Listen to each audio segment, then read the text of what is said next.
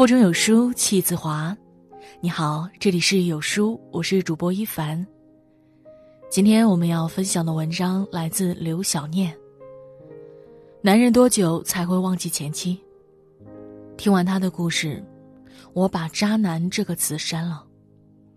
一起来听。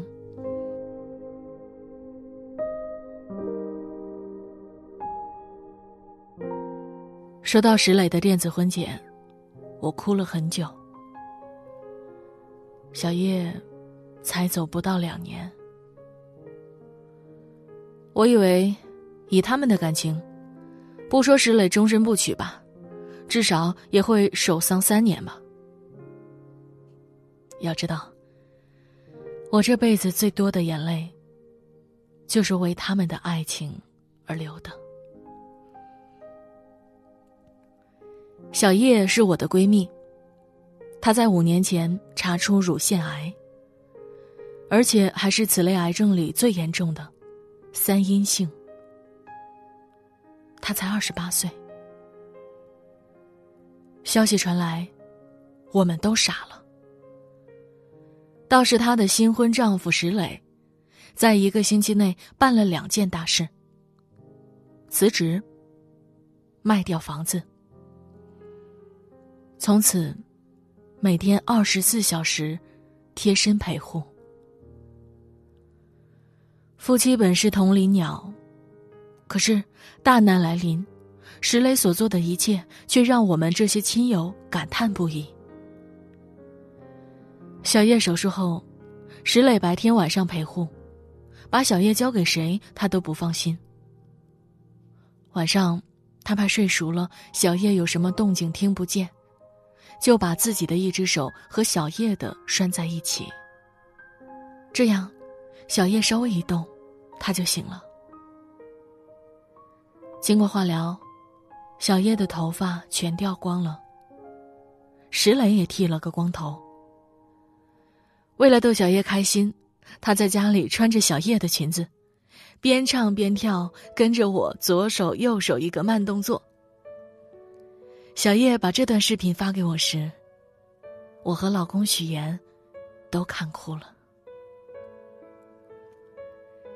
北方的冬天漫长枯黄，而小叶的身体又不能远足。于是，石磊在租来的房子里种满了绿植。他在网上搜索各种养护经验，呵护着一世的绿意盎然。有一天，细心的小叶发现那盆鸟巢蕨不见了。他问石磊，石磊只好从邻居家领了回来。原来，鸟巢蕨感染了炭疽病。他不想让小叶看到它枯黄的样子，他只要他的世界满眼新绿，目光所及，皆是生机。幼乳切除半年后。小叶在石磊的照顾下，自觉恢复良好。石磊也开始找工作。他们开始制定人生的第二个规划，生一个宝宝。可是，小叶却在复查中，发现左乳也有了癌细胞。医生建议尽快做左乳切除术。小叶打电话跟我说这个消息时。就像说他手切菜受了一个小伤一般，云淡风轻。都切了，多对称。石磊说：“我们终于可以平胸而论，称兄道弟了。”电话里是小叶爽朗的笑声。那个从前穿高跟鞋磨出个水泡，都要求安慰的小女生，不见了。因为爱，他变得无所畏惧，甚至都能拿这么凶险的疾病开玩笑。这样的小叶与石磊，令人叹服。患难见真情，他们就是我身边最活生生的例子，让我没理由、没资格再说什么不相信爱情。小叶手术那天，我们几个好友都在医院陪着。前一秒，石磊还跟小叶各种开玩笑、讲段子，小叶是笑着被推进手术室的。可后一秒，石磊跑到楼梯间，放声痛哭。他以前脸上起个痘痘都得发个朋友圈，可现在做了两场手术，却一次都没喊疼。一米八二的石磊。哭得扶都扶不起来。那些日子，我们眼见他一顿吃三碗米饭。他说：“我必须好好的，我挺住了，才能把小叶照顾好。”没见过那么心细如发的男人。小叶有轻微洁癖，他就每天给他换从家里带来的床单枕套。小叶爱美。但医院要求必须穿病号服，他就每天给他换病号服里面的 T，每天都换。他给术后的小叶买假发，买各种各样的帽子。他学化妆，每天早晨花半个小时给小叶化妆。小叶说：“这一生，被一个人这样爱过，无论什么时候离开，都值了。”所有人都以为，以他们这样的深爱，奇迹必须发生。可是，奇迹并不长眼。生活持续残酷。即便是全乳都切了，小叶的肺里还是出现了癌细胞。这一次，连小叶自己都想到了放弃。可是，石磊却带着他去了日本。哪怕有一线生机，也要万分努力。第一次用药后，小叶肺部的癌细胞不见了。石磊欣喜若狂，他在朋友圈发了三个双手合十的表情，写下“谢天谢地，谢谢你”。只有我们这些知情人明白，为了这一天，他到底付出了多少。然而，好消息只是昙花一现。小叶的癌细胞比爱更加顽固，日本医院的治疗方案也开始无计可施。那天，我们在机场接他们回国，我们同样万念俱灰。可是，出现在我们面前的小叶和石磊却满面春风。小叶乐观的自嘲。以前啊，我光想着活得漂亮，但是现在看来，死的漂亮也很重要嘛。在场的我们泣不成声。在小叶生命最后的时光里，他活得无比充实，带着爸爸妈妈去了他们心心念念的苏杭。石磊每个周末陪着他教孤儿院里的孩子画画。在征求石磊同意后，小叶签了遗体捐赠自愿书。他的身体已经千疮百孔，但他的内心却前所未有的健康强壮。真爱，把他们的灵魂带到了令我仰望的高度。说实话，每次去陪小叶。看着他们夫妻谈笑生死，看着他望向孩子们那平和有爱的目光，我和许言都会感慨：这一生，这样活过、爱过，才不虚度。四个月后，小叶离开了我们。与最后的痛苦相比，我们都替他感到解脱。走了的人一了百了，留下的人才可怜。送别那天，石磊抓着火化工人的手，跪下来求他不要带走小叶。我人生中第一次看到，真的有人眼睛里流出来的不是泪，而是血。他倾家荡产，依然没能留住生命中的最爱。我们抱着他，劝慰他，说：“你已经尽力了，小叶这辈子有你值了。”可他哭着说：“我怎么办？以后我怎么办？我的要求一点都不高，只想每次回到家里喊一声‘老婆’，就有人回应我呀。我到底做错了什么？老天连这点要求都不能满足我。”那样的拭泪，令人心碎。情深不寿，说的就是他和小叶。小叶走之前曾对我说：“有合适的人，记得想着我们家石磊啊，他配得上好的人，好的感情，他应该幸福。”我当时还哭着宽慰他。就你们家石磊，对你那么深情，这辈子还能跟谁心动？可是，小叶执拗的要我答应他。那样情境之下的嘱托，我无法不答应。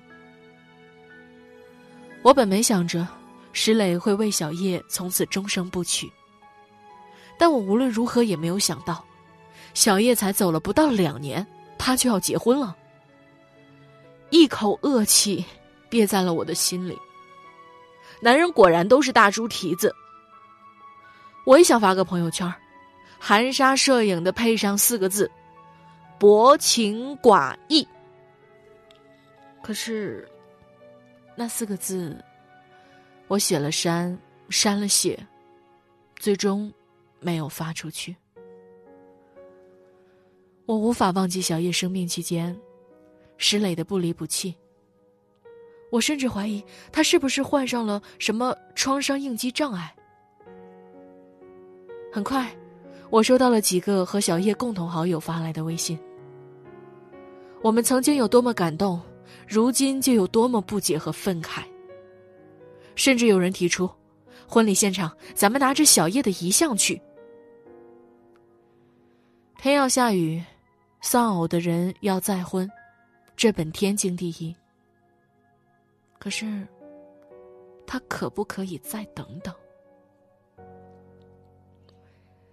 整整一天，我心里五味杂陈，没有想好如何回复石磊的请柬。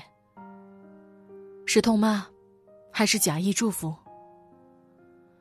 我最担心的还有，万一小叶爸妈知道这件事，该有多难过？于是等到周末，我和许岩开车去了小叶老家。一想到小叶已经不在人世，再想到石磊马上就要和别人新婚燕尔，我忧心忡忡。三个小时后，我们到了小叶爸妈所在的县城。上楼敲门，小叶爸妈居然不在家。左等右等，直到晚上六点钟才看见他们的身影。叔叔背着萨克斯，阿姨手里居然拎着轮滑。这跟我半年前来看他们的状态完全不一样。看见我们，老两口特别高兴，急忙进屋给我们做他们拿手的炸酱面。吃完饭，就在我和许岩搜肠刮肚也不知如何开口时。叔叔直接点题了。石磊要结婚的事儿，你们知道了吧？我眼睛一红，许言支支吾吾。谁知叔叔一边倒茶一边说：“他呀，最先把这事儿告诉我和你阿姨的。这是好事儿，我们都要支持。”原来，石磊大年初一来给叔叔阿姨拜年后，没隔几天又来了一次。叔叔阿姨一看他就是有心事，追问之下，石磊才坦白，他被一个叫李欣的女孩表白了。这个女孩当年也在孤儿院做义工，她看到了石磊与小叶神仙眷侣的样子。小叶去世后，石磊几乎每个周末都来看望这些孩子们。就这样，李欣爱上了石磊，但石磊压根儿没那个心思。直到有一次，李欣公然向石磊示爱。他说：“你是经历过死别的人，你比任何人都清楚，来日并不方长是什么意思。如果你也喜欢我，就别再犹豫。如果不喜欢，我也绝不再打扰。”是那句“来日并不方长”，把石磊的心说活了。他想让自己好好活下去，也想给自己一次依然可以幸福的机会。可是，这一切都来得太快了。爱情与非议，情深意重，和薄情寡义。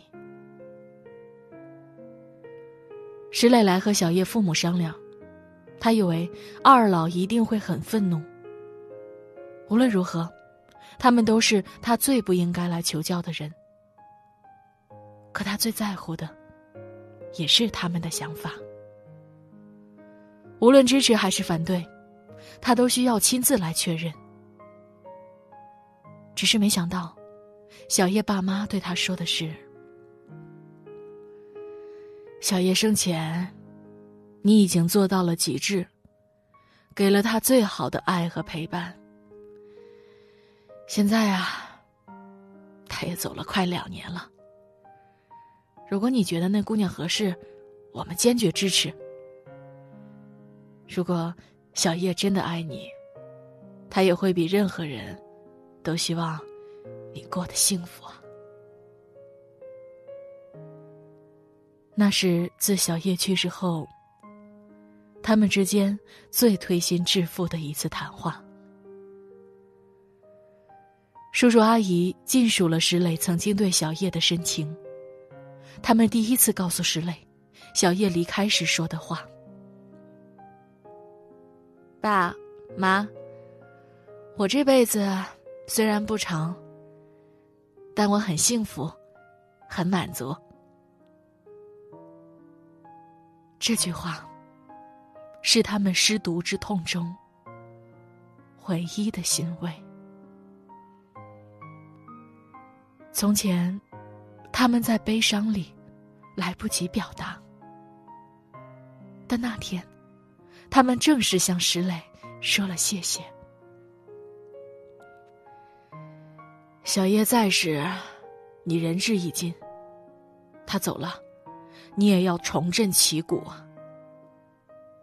孩子，如果你这样的人都不能得到幸福，那真的是老天无眼。唉，咱们都是失去过至亲的人，所以根本不必在乎别人怎么说。活明白、爱明白，才是对至亲最好的安慰，明白吗？那天，石磊与两个老人相拥而泣。是哭着离开的，只不过，这一次的眼泪，不仅仅是为逝者而流，更是对新生活达成一致后的百感交集。本想得到一顿责骂的石磊，得到的却是发自肺腑的支持与祝福，而他不知道的是。也是从那天开始，叔叔阿姨收起了小叶的遗像，走出了家门。那些他们说给石磊的话，也成了他们好好活下去的动力。生活必须得继续，那么，悲伤是一天，快乐也是一天。劝慰别人的话，自己也要相信和践行才对。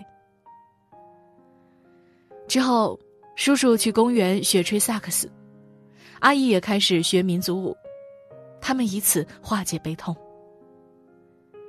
刚开始，很多人在他俩背后议论，说来倒去也就一个意思：女儿都死了，还活得这么潇洒。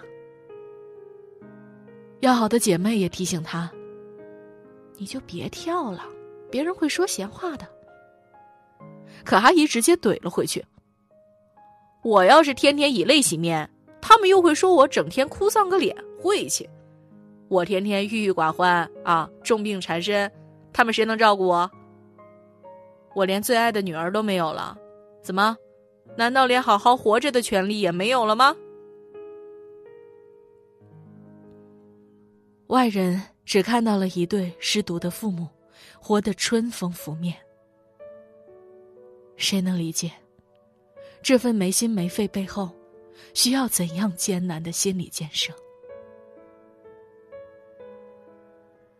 同小叶相比啊，同那些疫情死去的人相比，咱们都是幸存者。如果不能活得通透明白。还在讨好那些低级舆论，听任别人说三道四，那不白活了吗？叔叔阿姨的话，把我和许言都说的低下了头。我们何尝不是那些低级舆论的帮凶？这样的我，怎么配让小叶临终托付？夜深了，我和许言留宿在叔叔阿姨家，难以入眠。我拿出手机，给石磊回了信息：“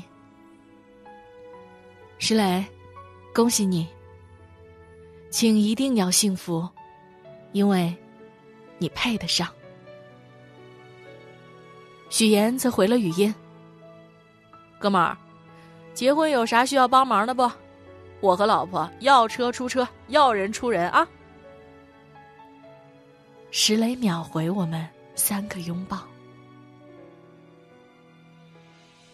第二天离开时，我和许岩去看望了小叶。小叶墓前放着几束鲜花，有干枯的，也有还算新鲜的。我知道，那一定都是石磊送来的。我絮絮叨叨的告诉他，最近发生的一切。春意正浓，你要是在场，该有多好。可是，小叶，我们失去了你，但我们对生命更加的深情厚谊，因为我们要为你。活出三生三世，就像你最后那条朋友圈所言：“去光荣的受伤，去勇敢的痊愈。愿意这样期待我的生命，直到尽头。我愿意是一个伤痕累累的人，殉于对人世的热爱之中。”这句话。当初我没看懂，但现在我懂了。我又做回了你的知己。